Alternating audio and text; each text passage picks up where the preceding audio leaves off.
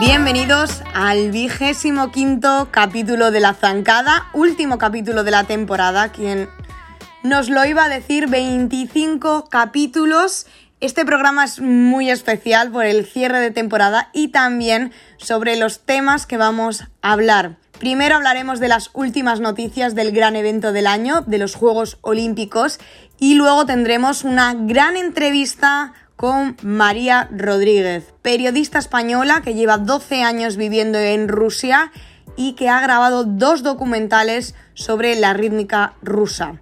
El último lo estrenó hace justamente una semana, su nombre es Rusia, el imperio de la rítmica. Si no lo has visto, os recomiendo echarle un ojo antes de escuchar la entrevista porque hablaremos sobre lo que se puede ver en ese documental y cómo ha sido la experiencia de María. También tendremos la última música misteriosa que ya sabéis que os preguntaremos en redes sociales y va a ser especial Juegos Olímpicos. Con todo ya contado sobre este capítulo, solo me queda dar inicio al último capítulo de la temporada. Vamos allá.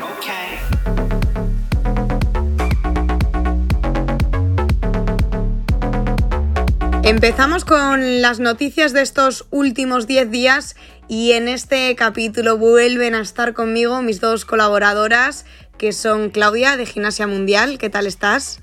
Hola, buenas chicas. Y también Elena Olmedilla. ¿Qué tal, Elena? Hola, muy bien, ¿qué tal? Vamos a empezar a hablar sobre la gimnasia a nivel internacional porque ha habido muchas novedades esta última semana. Sobre todo nuevo código de puntuación. Claudia, ¿qué, es lo más destacable que podemos eh, ver para este nuevo ciclo? Eh, bueno, sí, como, como dices, el nuevo código ya está disponible en la página de la FIC. Eso sí, solo está en inglés aún. Y bueno, algunas cosas que han llamado la atención ya de este código es que ah, desde ahora van a haber tres paneles de jueces van a haber cuatro jueces de dificultad que se van a dividir en dos subgrupos, donde dos jueces van a dar el puntaje de dificultad de aparato y otros dos los de dificultad corporal. Después hay cuatro jueces de artístico y cuatro jueces de ejecución. También hay un cambio en cuanto a las músicas de las gimnastas y porque ahora los cuatro ejercicios van a poder tener músicas con letras cantadas en cuanto a la dificultad de aparato, habrá un máximo de 20 dificultades por ejercicio en los individuales y dentro de los componentes de la dificultad, la gimnasta deberá hacer al menos dos ondas corporales completas y un máximo de cinco elementos de rotación. También tenemos novedades en esa competición online que ha habido este fin de semana, ¿no? Sí, y el fin de semana se realizó el trofeo Manola Rossi, un torneo internacional donde participaron Italia, Azerbaiyán y Egipto. Participaron tanto en individuales como en conjunto. Todos estos equipos van a estar en los Juegos Olímpicos la próxima semana. Y en cuanto a los conjuntos, Italia se quedó con el primer puesto, alcanzando un 50.250 con el ejercicio de cinco pelotas. Es la segunda nota que vemos sobre los 50 puntos porque ya sabemos que Rusia también consiguió una nota similar en la World Challenge Cup que se hizo en Moscú hace una semana. El segundo puesto fue para Azerbaiyán y el bronce para el conjunto de Egipto.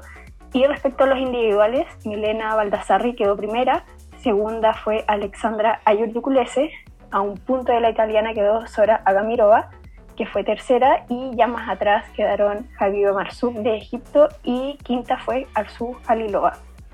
Dentro de una semana exactamente darán comienzo los Juegos Olímpicos para la gimnasia rítmica y queremos recordaros quiénes van a estar allí. ¿Cuáles son primero las individuales que podremos ver esa madrugada del viernes? Bueno, por el Comité Olímpico de Rusia van Dina y Arina Verina, por Bielorrusia vamos a ver a Alina Arnasco y Anastasia Salos, por Israel, Linoy Ashram y Nicole Seligman, por Bulgaria van Boriana Kalein y Katrin Taseva, por Italia Milena Baldassarri y Alexandra Ayur Yukulese, por Ucrania Victoria Onoprienko y Cristina Poranitsna, por Estados Unidos vamos a ver a Laura Singh y Evita Griskena, por Japón Asumire Kita y Chisaki Oiwa, y por Azerbaiyán Sora Agamirova. Y respecto a las gimnastas que consiguieron plazas nominales, van a estar Ekaterina Bebeneva de Eslovenia, Sabina Tashkenbaeva de Uzbekistán, Fanny Pigniski de Hungría, Ruth Castillo de México, Alina Adilkanova de Kazajistán, Lidia Yakovleva de Australia, Javiva Marsuk de Egipto, Salome Pasada de Georgia y Marcia López de Cabo Verde. Y en cuanto a los conjuntos que podremos ver en la madrugada del sábado. Bueno, vamos a ver al Comité Olímpico de Rusia, eh, Italia y Bulgaria, que clasificaron en el Mundial del 2018. En el Mundial del 2019 clasificaron Japón, Bielorrusia, Israel, China y Azerbaiyán. En los campeonatos continentales clasificaron Ucrania, Uzbekistán, Brasil, Egipto y Australia. Y Estados Unidos clasificó gracias a la reasignación de la plaza de país anfitrión por ser el mejor conjunto clasificado del Mundial del 2019 sin una plaza a los Juegos. Como sabemos, España no tendrá participación en estos Juegos Olímpicos, pero sí que tenemos noticias a nivel nacional. Elena, lo primero que hemos conocido esta última semana ha sido esa nueva concentración del equipo senior. Sí, así es. De, durante esta semana, desde el lunes 26 hasta el miércoles 28, ha habido una concentración en la que estaban convocadas todas las gimnastas del conjunto senior que entrenan en el CAR de Madrid. Y a esta misma concentración eh, incorporaron a Irene Martínez, Marta Fernández, Alba Justicia y Andrea Fernández del conjunto junior de esta temporada 2021. Eh, también llamaron a Julia Witsotska, pero mm, se está recuperando de una lesión y no pudo asistir y eh, como sorpresa tuvimos a una incorporación que no ha pertenecido al equipo nacional hasta ahora, que ha sido Tatiana Shevchik del club Jennifer Colino de, de Torrevieja. También hemos tenido malas noticias con una nueva retirada de la selección española. Sí, así es. Parece ser que mm, Elisa Pérez de manera voluntaria ha decidido eh, abandonar el equipo nacional y la gimnasia rítmica.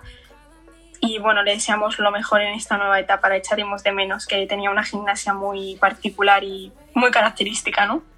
Sí, ella lleva un tiempo arrastrando una lesión y bueno, hay que tomar decisiones como dice Elena, le deseamos lo mejor en esta nueva etapa. Hasta aquí las noticias y bueno, solo daros las gracias por estar otro capítulo más aquí. Muchísimas gracias Claudia. Muchísimas gracias a ustedes también. Y gracias Elena. Gracias a ti. Vamos allá con nuestra entrevista de este último capítulo de la temporada.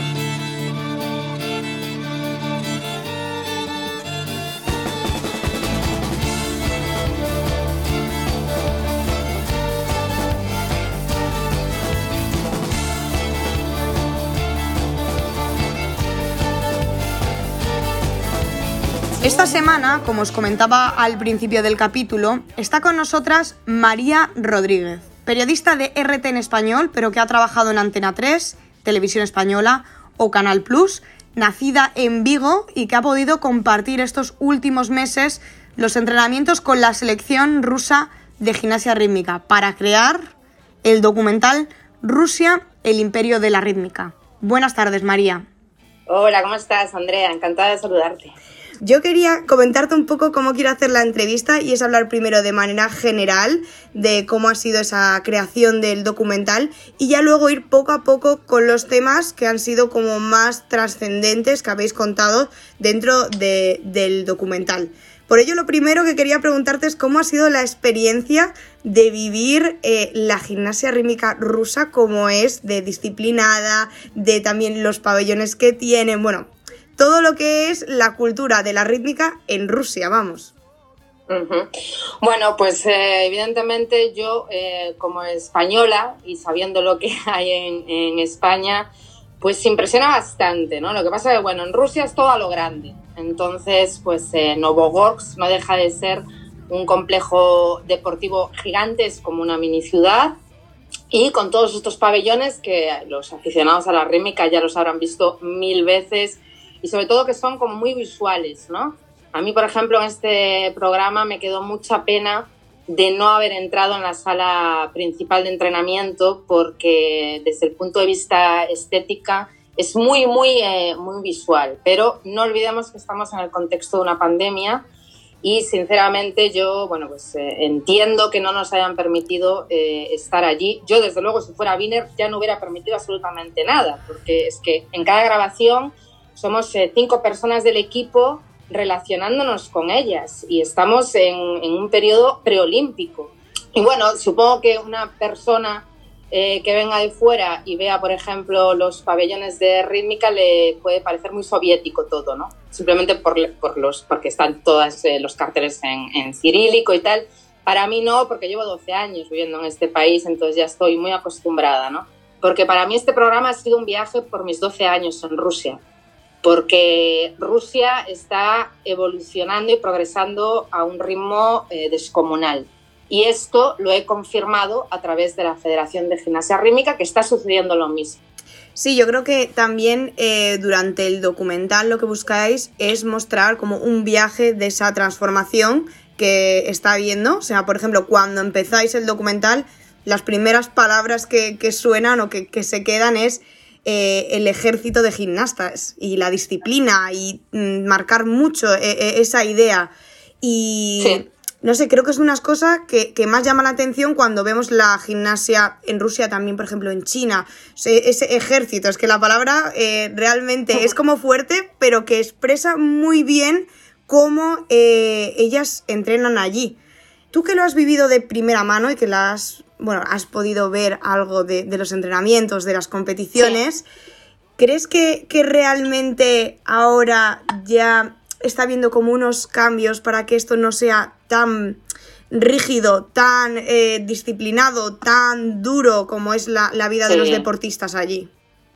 Totalmente, y eso creo que además está muy bien explicado en este programa, ¿no? Lo ves cuando las entrenadoras, por ejemplo, Satalina, Te cuenta que ella ha cambiado como entrenadora como antes ella era muy dura, no tenía paciencia con los niños y ha entendido que pues, eh, un niño, una niña necesita evolución eh, hasta llegar a su punto máximo. Eh, mm, Saripoma también me lo contaba, ha cambiado todo, ha cambiado, o sea, una cosa tan fundamental, que a mí esto sí me sorprendió mucho, el tema de la alimentación, o lo más normal en una federación es tener dietistas, nutricionistas, es lo lógico. Bueno, pues eh, lo dice en el documental Mamón, esto lo pusieron después de Río. Ella no sabe, eh, eh, ella me lo contaba, me dice, el, problema es que yo soy una chica adolescente que no sé lo que tengo que hacer. Entonces, ¿qué hacía? Pues ella lo cuenta, pues yo me metía en la sauna, porque es que además en tu adolescencia, pues ya sabes, estás totalmente hormonada y entonces pues eh, tu cuerpo no sabes cómo va a reaccionar, ¿no? Y luego también la ansiedad de tanto, tanto entrenamiento, pues hay gente que, esa ansiedad la canaliza a través de, la comida. Entonces, em, pues, eh, otra cosa fundamental, o sea, en Novogorsk han separado ya, las chicas de Rímica van por otro lado, porque evidentemente si tú llegas al buffet general y tienes de todo y nadie te está diciendo no puedes comer esto o aquello, ¿cómo lo haces? ¿no? Eh, esa, evolución también creo que la mostramos a través de los testimonios, ¿no? Como hay médicos más especialistas también para las lesiones. A mí no lo contaba, eh, las tomografías, la tomografía a mí no me suena una cosa demasiado moderna, ¿no? Y sin embargo la han empezado a introducir hace bien poco. Bueno, pues vuelvo a insistir, eh, Rusia, el concepto actual de Rusia es un país desde ayer que ha tenido que, que crearse prácticamente de la nada después de la Segunda Guerra Mundial, entonces las cosas quizás llegan un poco más tarde, ¿no? Y eso pues lo estamos viendo también en la federación, pero sobre todo las actitudes. Eh, los comportamientos están cambiando. Las gimnastas también vienen de familias más viajadas. No es como antes, el país estaba cerrado, no sabías lo que había en el exterior. Y entonces eso se nota, y eso se nota también, creo, que, que en el programa hay una, una línea argumental de cómo tú te enfrentas a Irina, que supongo que a Wiener, perdón, que hace, supongo que hace 20 años era impensable, ¿no? Total. También es cierto que aunque tengamos eh, este cambio, esta revolución, seguimos viendo pues eh, términos que utilizaban ellas como eh, es insensible en ciertos momentos, Canaeva como transmitía el hecho de los gritos, que por ejemplo sabemos que en el deporte pues en algún momento puedes gritar, pero ellas como que lo llegan a normalizar como no es que estoy expresando mis emociones y es como al fin y al cabo una forma de yo también como entrenador pues tal. Sí, sí, pero no. Y luego, aparte, eh, una frase que también remarca mucho que es eh, ganamos medallas gracias a sus métodos, sean como sean. O sea, hacemos lo que sea para conseguir el éxito. Entonces choca mucho también eh, la revolución que hemos hablado ahora, pero siguen habiendo muchas ideas antiguas, por decirlo así. Bueno, ahí mm, mi opinión es que Canalleva todavía es un poco de la vieja escuela. O sea, quiere decir, ella estuvo, entre comillas, como sometida ¿no? a este tipo de entrenamientos y eh, sigue un poco por esa senda. ¿no? Eh, vale, podrías preguntarme, ya, pero es que Satánila, Satánina, perdón, es, eh, tiene más edad, con lo cual debería ser incluso más dura de Canalleva, ya, pero es que Satánina tiene edad y tiene experiencia, ¿no? Entonces, pues supongo que evidentemente, además, Satalina viene de, como lo cuenta ella, o sea, de la época post-Unión Soviética, que no hay absolutamente nada, ha visto crecer esta federación desde la nada. Y ya está en, otro, en otra fase de su vida, de supongo que agradecimiento total de todo lo que ha conseguido. A Canalleva le queda todo por conseguir como entrenadora, ¿no? Em, de todas maneras, em, bueno, sobre Irina Wiener, eh, eso tiene que ver mucho también con la mentalidad del país. Esto no sucede solo en la gimnasia rítmica, esto sucede en muchos eh, sectores, yo lo he visto, eh, lo he padecido, por decirlo así, y cuando llegué también me sorprendía mucho y ahora lo he normalizado. Normalizado desde cierto punto. Ahora, una mala persona es Irina Wiener, que perdón, pues estas cosas no se cuentan en el documental, pero todas ellas me lo han contado como en Wiener, mm, Saripova la rescató de Uzbekistán y se la llevó a su casa durante años y la alimentó, etcétera, etcétera. Le dio un futuro. Liasan lo dice, cuando su madre se murió, tal, tal.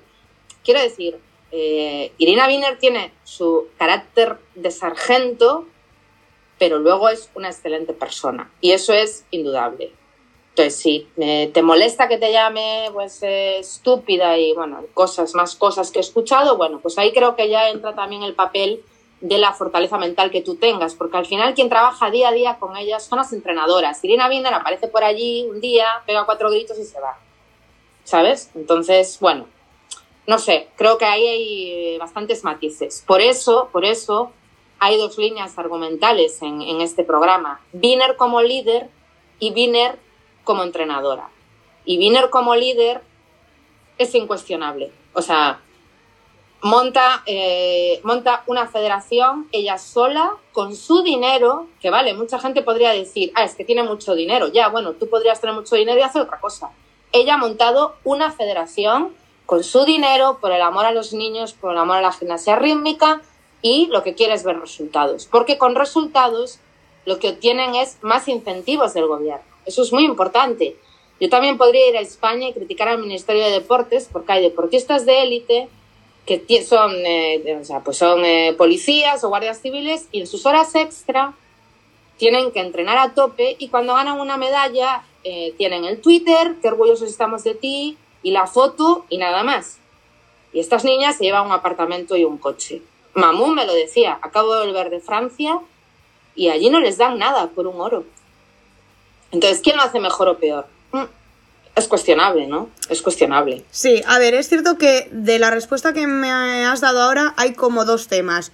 Uno, la sociedad, ¿vale? La forma de ser allí. A mí me impresionó mucho eh, cuando, por ejemplo, hablas con esa niña tan pequeña, Eva, que está en el centro de entrenamiento donde empezaron las averinas, y, y que le preguntas, ¿por qué te gusta la gimnasia? ¿Vale? Una respuesta que me parece muy alucinante para lo pequeña que era, es el tema de la disciplina, otra vez recalcando el tema de disciplina, algo que en España también, pues las niñas lo agradecen para luego los estudios, etc.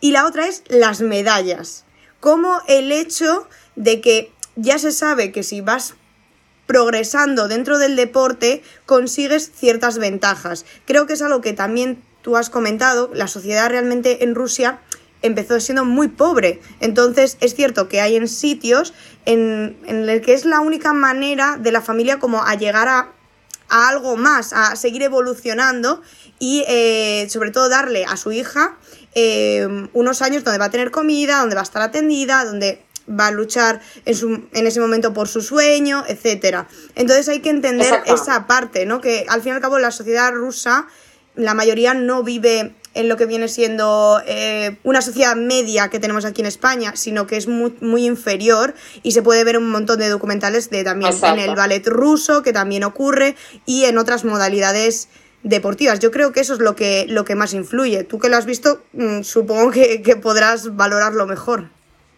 Eh, me alegra que, hayas hecho este comentario porque entiendo que logré el objetivo precisamente de remarcar ese aspecto. Saborsie no solo... Fíjate que yo fui allí porque, bueno, queríamos eh, coger un, club, o sea, eh, hay un método de cómo conseguir a chicas potenciales de ser campeonas, ¿no? Y entonces, bueno, dije, bueno, pues vamos a Sabolsie, que es donde están entrenadas las niñas. Y fuimos allí y eh, es que es un poco lo que tú comentas. Si yo estoy en España y vivo en un pueblo, no sé, por poner un ejemplo, de La Mancha, y bueno, y me interesa la gimnasia rítmica y no consigo muchos logros, y bueno, pues dejo, la gimnasia rítmica y hago otra cosa que tampoco es, ¿sabes?, gran debacle en mi vida, o sea, puedo, puedo hacer otra cosa. Tú estás en Sabolsía, que es un pueblo, o sea, eh, te digo, son 40.000 habitantes, van a pasar a ser 20.000 porque viven de un par de fábricas y una de las fábricas la van a cerrar. Y claro, tú entras en esa casa del deporte, que es un pabellón soviético que está en ruinas prácticamente, y te enseña las copas de tres campeones olímpicos. Y dices, ostra, aquí pasa algo. ¿Cómo puede ser que de un, pueblo de 40.000 habitantes salgan tres campeones olímpicos? Y entonces te empiezan a contar. Y entonces empiezas a entender que allí incentivan a los niños de cara al deporte como salida para su vida, porque es que allí no hay nada. Nada es nada. Entonces, si tú, como la Saberina, además las Saberinas, eh, sus padres son deportistas, entonces ellas ya llevan el deporte en vena, ¿no? Entonces, eh, de repente empiezas a destacar y te traen a Moscú y te meten en Novogorsk. Mira, yo esto se lo he comentado a muchos amigos y lo digo así de contundente. Yo soy ellas y estaría entrenando 12 horas también. Porque sí ves un futuro, ¿sabes? ¿Cuántas niñas no han llegado a la selección? Se han quedado por el camino y pues hoy por hoy son, no, no hacen nada. Y vivir en un pueblo, en la estepa rusa, te puedo asegurar que es muy duro. Muy duro, porque son nueve, diez meses de, invierno, de, de, menos 20, menos 30 grados, nevando sin parar, sin luz prácticamente. Es muy duro. Entonces, bueno, unes unas cosas y otras y al final dices, ¿por qué este espíritu de sacrificio? Creo que está bastante claro, ¿no? Y bueno, y esto en gimnasia se ve bastante, se ve bastante no hay muchas gimnastas que, vengan de Moscú, de San Petersburgo, no, vienen de otros sitios, ¿no? De, esta historia está esa parte de, superación, de cómo es la sociedad, y la otra parte es los entrenamientos que tienen, la forma en la que se dirigen, el tema del control del peso y, mm. hasta el aislamiento que han tenido este año, que ha sido aún mayor que normalmente. Em, se puede entender pero ahora se habla mucho del tema de los malos tratos, de la forma en la que hay que hablar, de hasta qué punto se puede exigir. Creo que es algo que mm, movió mucho en Rusia cuando salió Over the Limit, el documental de Margarita Mamun, porque se vio un poco cómo hmm. era el, sistema y cómo debe de seguir siendo en algunos sitios que no tiene las facilidades como en el centro de entrenamiento de, la selección.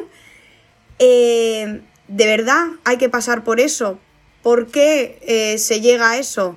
Eh, ¿Tú has sacado alguna reflexión al, haber vivido, estar allí mm. eh, con ellas y al haber estado además en lo que dices tú, en pueblecillos donde no tienen tantas facilidades? Sí. Bueno, desde el punto de vista trato, todo esto que comentas, que si los abusos, el bullying, ¿no? Todo esto, esto a Rusia no ha llegado todavía. Esto es así. O sea, quiero decir, aquí siguen sucediendo algunas cosas que en otros países son impensables. Esto es, esto es una realidad. de todas maneras, como, como te comento, mira, de hecho, eh, a Mamun en la entrevista, cuando empezamos a hablar de Irina Wiener, ella misma fue la, que hizo referencia a ese documental. Y me lo dijo así, literalmente. Lo que se ve en Over the Limit era un contenido eh, en periodo preolímpico.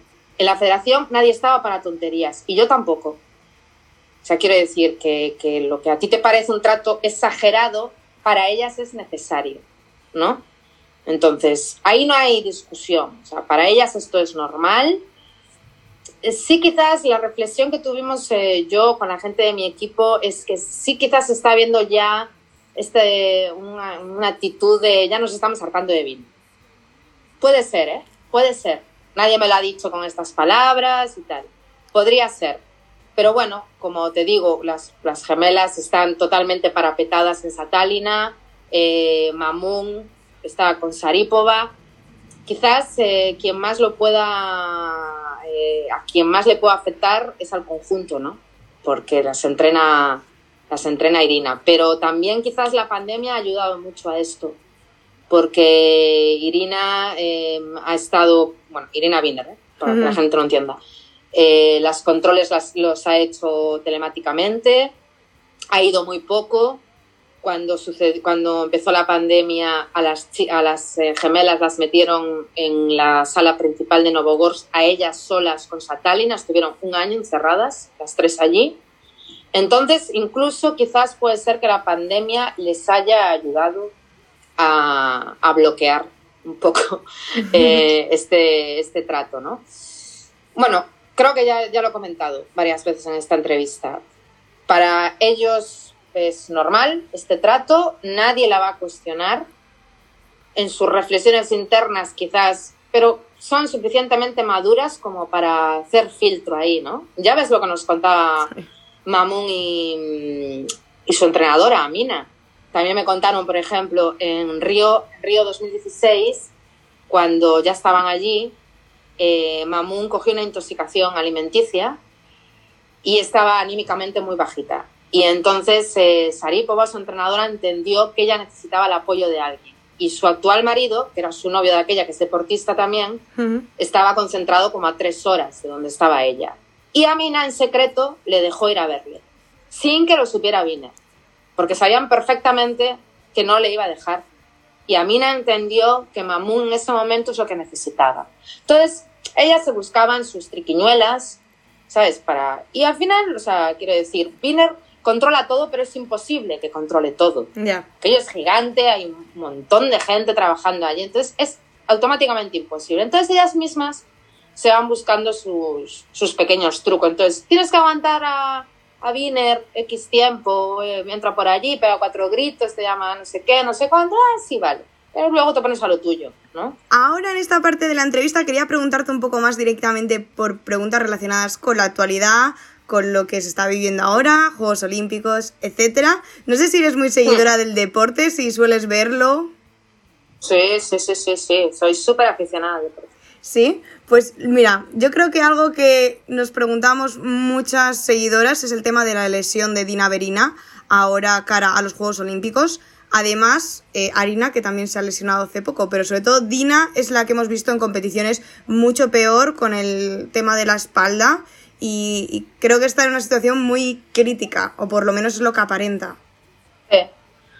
Ah, bueno, ¿qué pasa? lo que pasa es que han estado un año más entrenando. O sea, es que mm, todo cuerpo tiene un límite. Y el ritmo de entrenamientos que tienen estas eh, chicas es descomunal.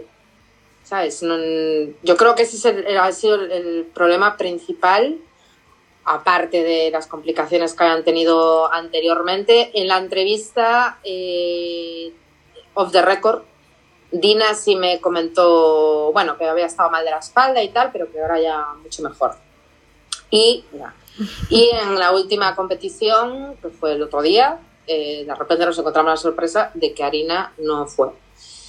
Bueno, pues es que están, a ver, yo tampoco soy una especialista, pero y en eso sí que no, no ha habido grandes comentarios. ¿eh? Mm, lo entiendo, lo entiendo.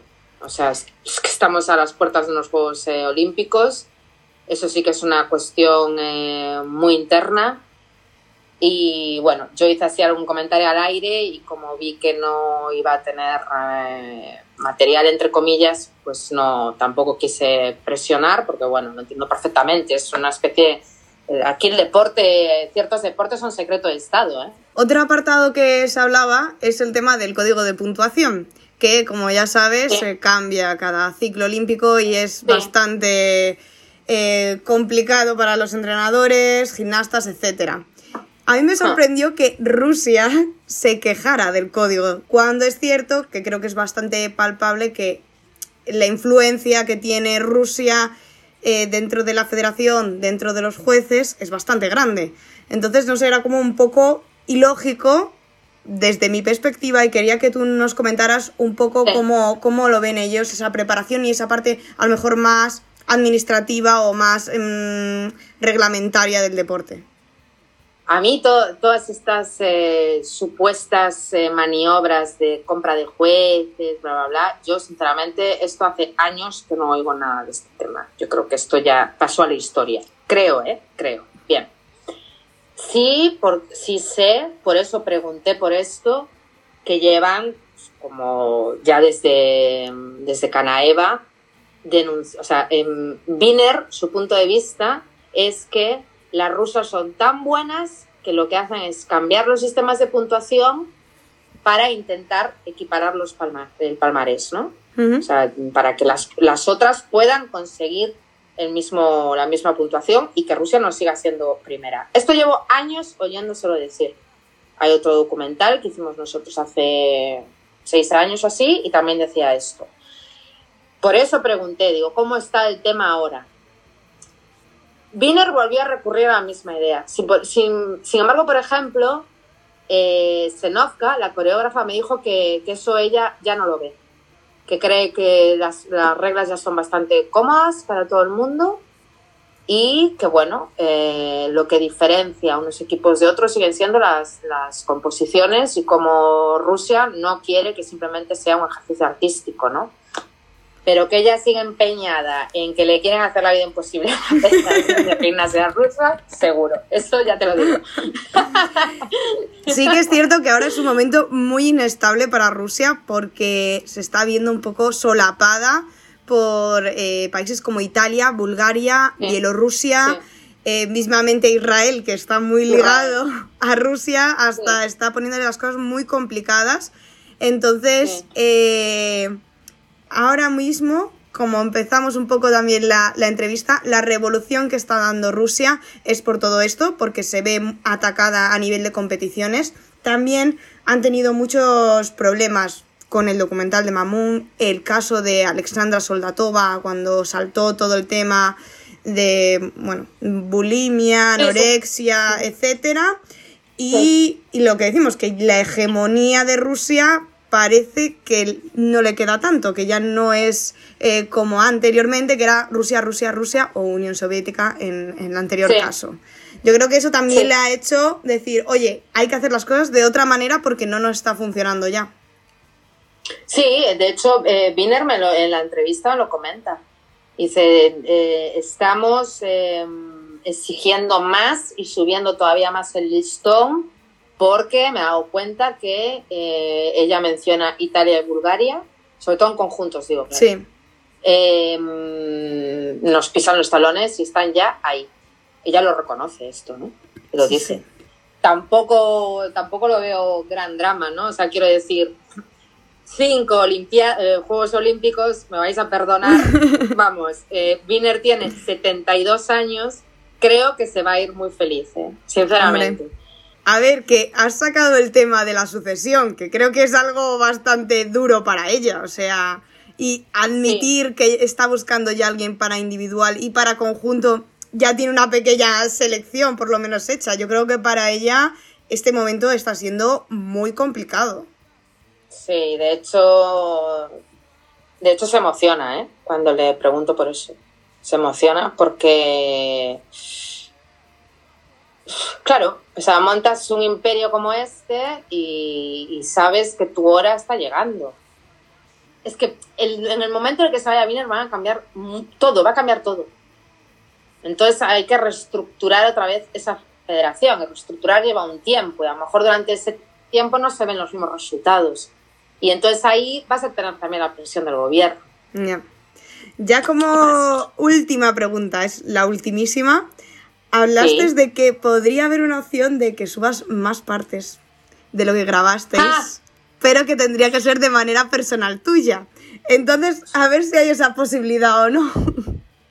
Es muy complicado. Sí es cierto que hay un montón de testimonios buenísimos que he tenido que desechar y que me dan mucha pena.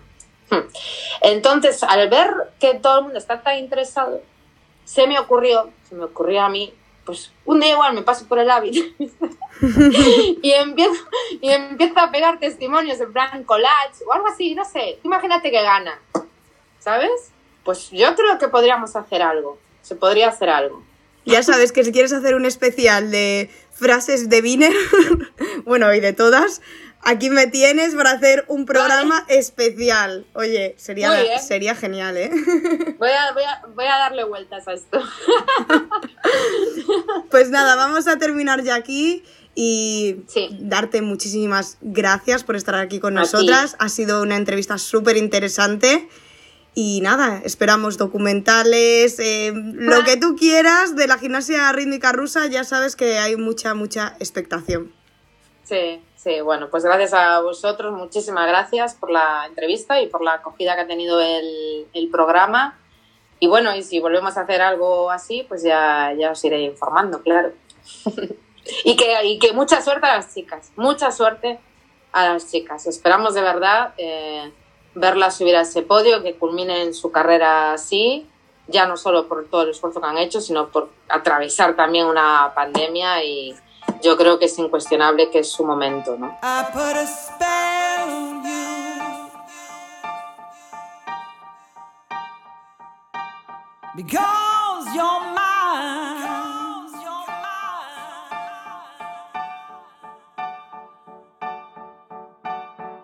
Hasta aquí el último capítulo de esta temporada. La verdad que cerramos eh, temporada con una entrevista muy interesante creo que, podemos comentarla bastante, debatir sobre ella, así que espero muchos comentarios y mensajes para hablar sobre el documental y la entrevista, porque hay temas, vamos, que tienen para hablar mucho, mucho, mucho.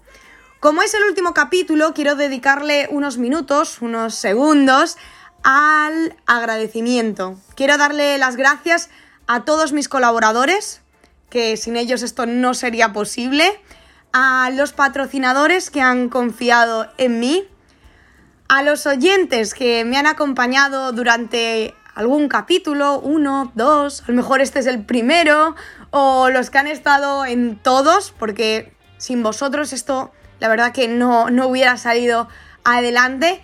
Y quiero hacer una mención especial a todas aquellas personas que, que no salen en el podcast, pero que me han acompañado durante toda la temporada y sin ellos esto no hubiera no hubiera a, ser lo que es ahora mismo, porque han sido las personas que me han inspirado a seguir, a luchar por el proyecto y a crear lo que es ahora mismo la zancada. Para hablaros de la siguiente temporada, bueno, os cuento, os adelanto que volveremos a finales de septiembre, antes de ese Mundial de Japón, pero que seguiremos activas en redes sociales. Os hemos preparado nuevos formatos, también os vamos a traer nuevas publicaciones y bueno, un montón de cosas que yo creo que os van a encantar. Atentos entonces a nuestras redes sociales a partir de la semana que viene porque yo creo que vais a alucinar. Ya nada, únicamente os dejo con nuestra música misteriosa, la última música misteriosa que os preguntaremos en redes sociales, en arroba la zancada podcast en Instagram y en la zancada en Facebook. Acordaros de apuntar a quién pertenece para luego ser los primeros en contestar. Como siempre, ya me despido y nos vemos en el próximo capítulo.